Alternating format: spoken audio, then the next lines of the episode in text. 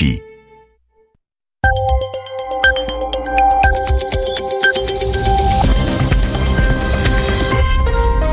Radio France Internationale, 20h en temps universel, 22h à Paris. Florent Guignard.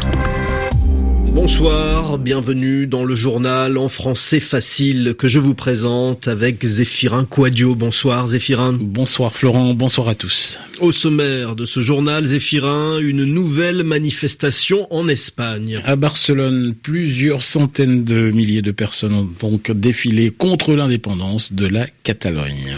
En Corée du Nord, la politique est une affaire de famille. Kim Jong-un nomme sa sœur à un poste important dans le régime. Une initiative au Costa Rica après le passage de l'ouragan Maria, des ballons émetteurs lancés dans l'atmosphère pour permettre la reprise des communications téléphoniques.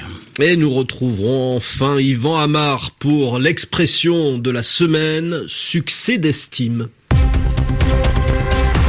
Le journal. Le journal. En français facile. Plusieurs centaines de milliers de personnes ont donc défilé dans les rues de Barcelone, entre 350 000 manifestants selon la police et 950 000 selon les organisateurs pour dire non à l'indépendance de la Catalogne, une semaine tout juste après le référendum. Non à l'indépendance et oui à l'unité de l'Espagne, c'est bien simple, on n'avait peut-être jamais vu à Barcelone autant de drapeaux espagnols brandis par la foule. Parmi les manifestants, il y avait l'écrivain Mario Vargas Llosa, une figure respectée, ancien prix Nobel de littérature. Mario Vargas Llosa a prononcé un discours dans lequel il a mis en garde contre la tentation nationaliste et séparatiste, c'est-à-dire la séparation de la Catalogne avec le reste de l'Espagne. Juliette Gerbrandt. L'Espagne ne doit pas régresser en pays tiers-mondiste à cause d'une conjuration indépendantiste, a mis en garde Mario Vargas Llosa devant une véritable marée humaine marée qui s'écoulait toujours sur l'avenue Lesiana alors que les discours avaient commencé au point d'arrivée du défilé. La mobilisation dépasse tous les espoirs de ses organisateurs, s'est félicité le prix Nobel de littérature. Il a défendu la liberté, l'état de droit et la constitution. Il a évoqué la Catalogne, capitale culturelle, et la Catalogne, capitale économique, qui doit rester la locomotive de l'Espagne. Avec une émotion visible, Mario Vargas Llosa a rappelé qu'au moment où la dictature franquiste vacillait dans les années 70, on venait en Catalogne parce que la Catalogne, par sa résistance, avait déjà un pied dans l'Europe et dans la démocratie. Et à certains manifestants qui appelaient à envoyer le leader catalan Carles Puigdemont en prison, l'ancien ministre Josep Borrell, qui s'exprimait aussi, a répondu « Ne vous comportez pas comme des lyncheurs dans un cirque romain ». Appel au calme donc et au rassemblement pour réaffirmer « Nous sommes catalans et espagnols dans un pays multiculturel et multilinguistique, a encore souligné Mario Vargas Llosa. Mais face à cette mobilisation, Florent, le chef des indépendantistes, Carles Puigdemont, n'entend pas baisser les bras ou renoncer. Il l'a dit à une chaîne de télévision espagnole, la déclaration d'indépendance aura bien lieu peut-être mardi lors de la prochaine réunion du Parlement régional catalan. Le journal en français facile. L'actualité en Corée du Nord nous invite à nous arrêter sur le mot népotisme. Le népotisme, Zéphirin, c'est quand quelqu'un profite de son pouvoir pour accorder des faveurs à un membre de sa famille, généralement en le nommant à un poste, juste parce que c'est son fils, son neveu ou son époux. Il y a plein d'exemples dans l'histoire politique, partout dans le monde.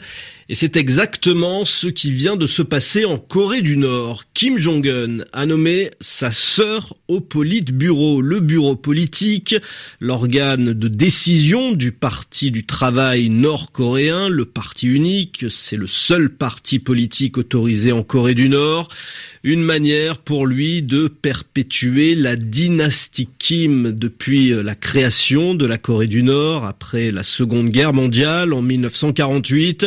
Le pouvoir a toujours été occupé par un membre de la famille Kim.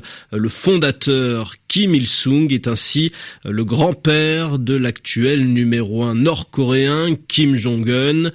Lequel a une nouvelle fois vanté la force nucléaire nord-coréenne à Séoul, en Corée du Sud. La correspondance de Frédéric Ojardias. L'arsenal nucléaire nord-coréen offre une puissante dissuasion qui protège solidement la paix face aux menaces nucléaires des impérialistes américains, a proclamé Kim Jong-un lors d'une réunion du comité central de son parti unique. Les médias nord-coréens ont relayé son discours quelques heures seulement après une nouvelle invective de Donald Trump.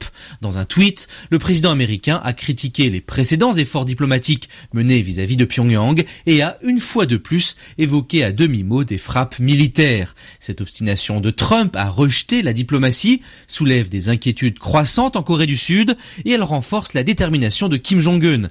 La réunion de son comité central lui a permis de nommer sa sœur cadette à un poste très élevé. Kim Yo-jong, 28 ans, est devenue membre suppléante du Politburo, tandis qu'un autre proche, Choi Yong-ne, est devenu membre de la toute-puissante commission militaire du parti. En dépit des tensions, ou peut-être grâce à elle, la famille Kim resserre ainsi les rangs et tient encore plus fermement les rênes du pouvoir. Frédéric Ojardias, Séoul, RFI.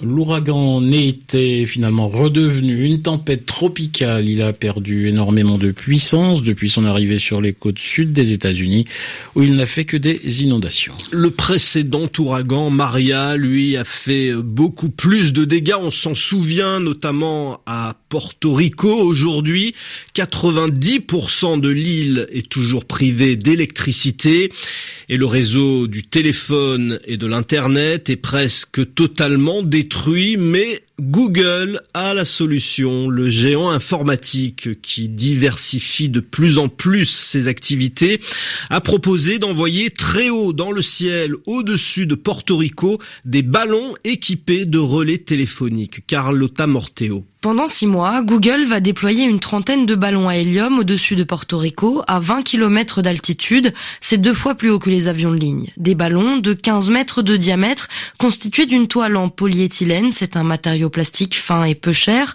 des ballons qui sont alimentés par des panneaux solaires d'une autonomie de trois mois environ. Initialement conçus pour dériver dans la stratosphère, ces ballons sont désormais équipés de systèmes de navigation qui permettent de les maintenir au-dessus d'une zone spécifique. Le défi à Porto Rico va être de réussir à faire fonctionner un minimum d'antennes au sol pour que les récepteurs qui pendent sous les ballons puissent relayer la 4G sur un rayon de 80 km. Les opérateurs du pays se connecteront alors à la fréquence émise par les ballons. Ces engins volants ont déjà été testés en situation d'urgence humanitaire en mars 2017 lorsque le Pérou a été victime de graves inondations. Les Péruviens sinistrés avaient alors pu envoyer 30 millions de messages WhatsApp et 2 millions d'emails en attendant que le réseau terrestre soit rétabli. L'expression de la semaine pour finir ce journal en français facile. Yvan Amar revient sur l'expression succès d'estime. Les partisans d'Alexei Navalny qui manifestaient en Russie ont rencontré un succès d'estime. Voilà ce qu'on apprend sur RFI, une information qui n'est pas tout à fait encourageante pour l'opposition russe.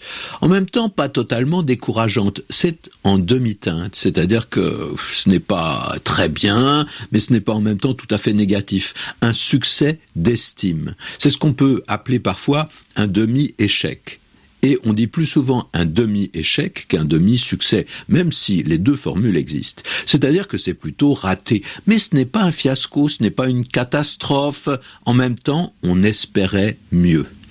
Et la formule succès d'estime, elle s'utilise surtout pour des spectacles avec un sens assez précis. Alors bien sûr, ça sert à adoucir le ratage, à, masquer, à cacher ce ratage. Mais c'est plus subtil. Hein. On parle de succès d'estime quand on veut souligner un échec commercial, mais un bon accueil par ailleurs un film qui a recueilli de bonnes critiques, mais euh, qui a engrangé euh, peu d'entrées, il n'y a pas eu assez de spectateurs, c'est un succès d'estime. Alors, personne n'a dit que c'était mauvais, et même quand on en a parlé, on a toujours dit que c'était bon mais les éloges venaient des quelques personnes qui l'ont vu et il n'y en a pas eu beaucoup. Donc on parle de ses qualités, mais ça n'a pas empêché que ce soit un four, c'est-à-dire un, échec. Hein. Le mot estime est très important parce qu'on met en avant une exigence, une qualité. Peut-être que le film était trop difficile, pas assez populaire, pas assez abordable, un produit pour connaisseurs qu'on regarde avec un peu de supériorité. C'est très bien, mais malheureusement, ça ne marche pas. C'est ça un succès d'estime. Yvan Amar. 22h10 à Paris, c'est la fin de ce journal en français facile. Très bonne soirée à tous.